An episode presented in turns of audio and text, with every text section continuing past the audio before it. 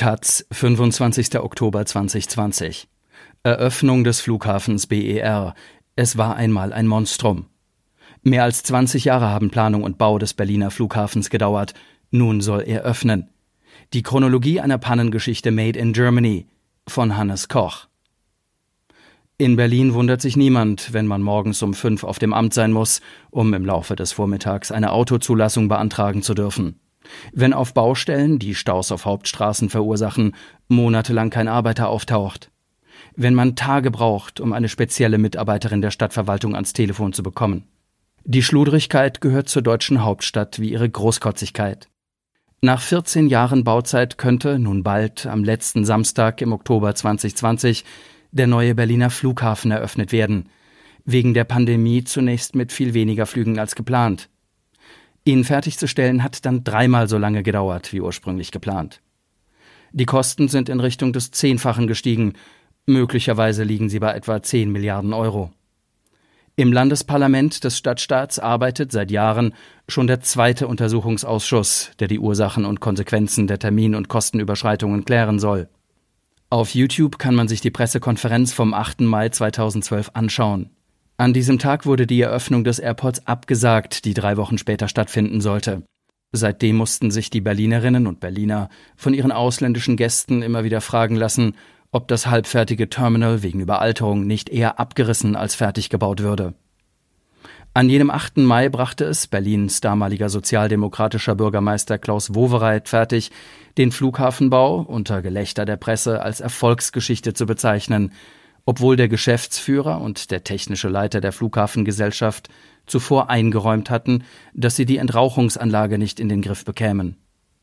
Acht Jahre statt drei Monate. Die Entlüftung des riesigen Gebäudes im Brandfall, später das Monster genannt, funktionierte nicht richtig. Spätestens in der zweiten Augusthälfte wolle man aber starten, versicherte Matthias Platzek, der damalige Ministerpräsident von Brandenburg. Auch er lag spektakulär daneben.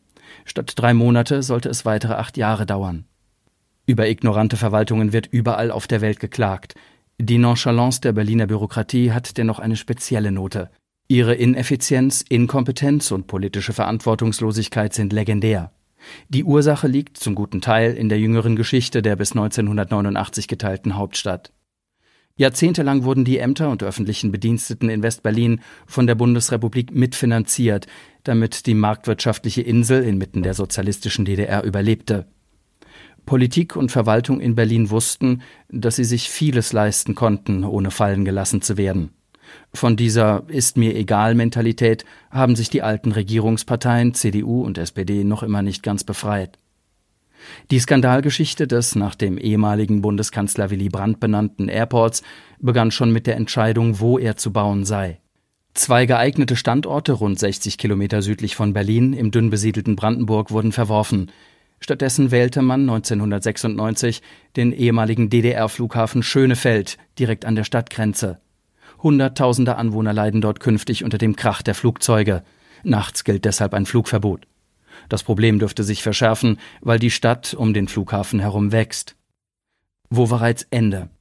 Im zweiten Schritt entschieden die Regierungen des Bundes, Berlins und Brandenburgs, dass die ihnen gehörende Flughafengesellschaft den Neubau selbst planen solle.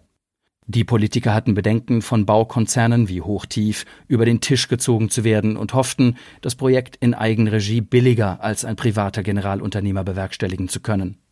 Der Nachteil, die Flughafenfirma war zwar in der Lage, die drei alten Berliner Airports Tempelhof, Tegel und Schönefeld zu betreiben, von der Planung und Steuerung eines milliardenteuren Neubaus hatten sie jedoch keine Ahnung. Die Flughafengesellschaft war als Bauherr vollkommen überfordert, sagt der grünen Abgeordnete Harald Moritz, der im Untersuchungsausschuss sitzt. Man hätte eine externe Planungsgesellschaft beauftragen müssen. So nahm die Misere ihren Lauf. Der Flughafengesellschaft fehlten kompetente Mitarbeiter, Ständig mischte sich die Politik mit neuen Wünschen ein, mal wollte sie die Planung in diese, mal in jene Richtung ändern. Moritz beschreibt die Konsequenzen. Teilweise gab es Ausschreibungen für Bauaufträge, ohne dass die Planung abgeschlossen war. Hinzu kamen mangelnde Kontrolle durch den Aufsichtsrat und wohl auch versuchte Vertuschung von Fehlern. Bürgermeister Wowereit, gleichzeitig Chef des Kontrollgremiums, hatte viele andere Aufgaben und kümmerte sich nicht ausreichend um die Riesenbaustelle. So waren die Einladungen für die Eröffnungsfeier gedruckt, als die Gesellschaft die Party plötzlich absagte. Offiziell fiel Wowereit aus allen Wolken, er hätte das Desaster jedoch kommen sehen können.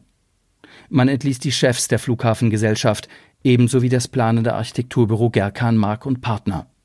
Auf der Baustelle blickte kaum noch jemand durch.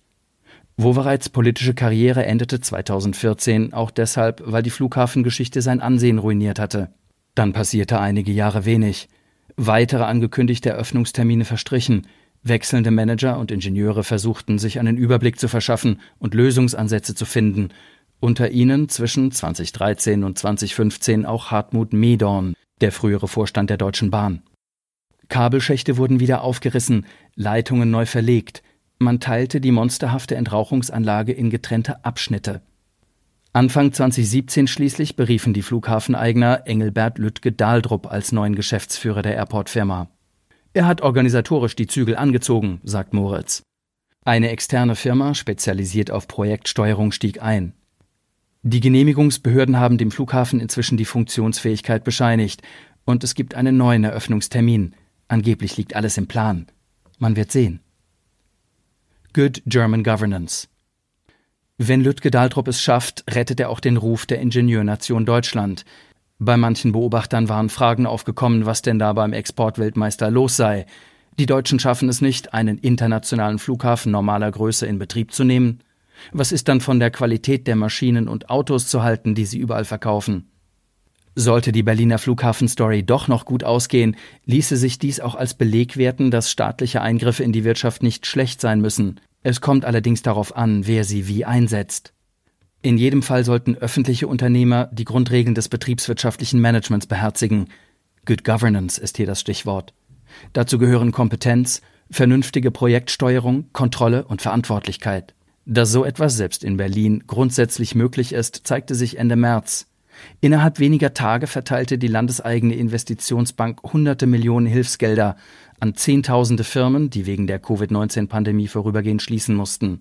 Der öffentliche Dienst funktionierte relativ fehlerfrei und erstaunlich effizient. Vielleicht doch ein gutes Vorzeichen für eine moderne Bundeshauptstadt inklusive Airport.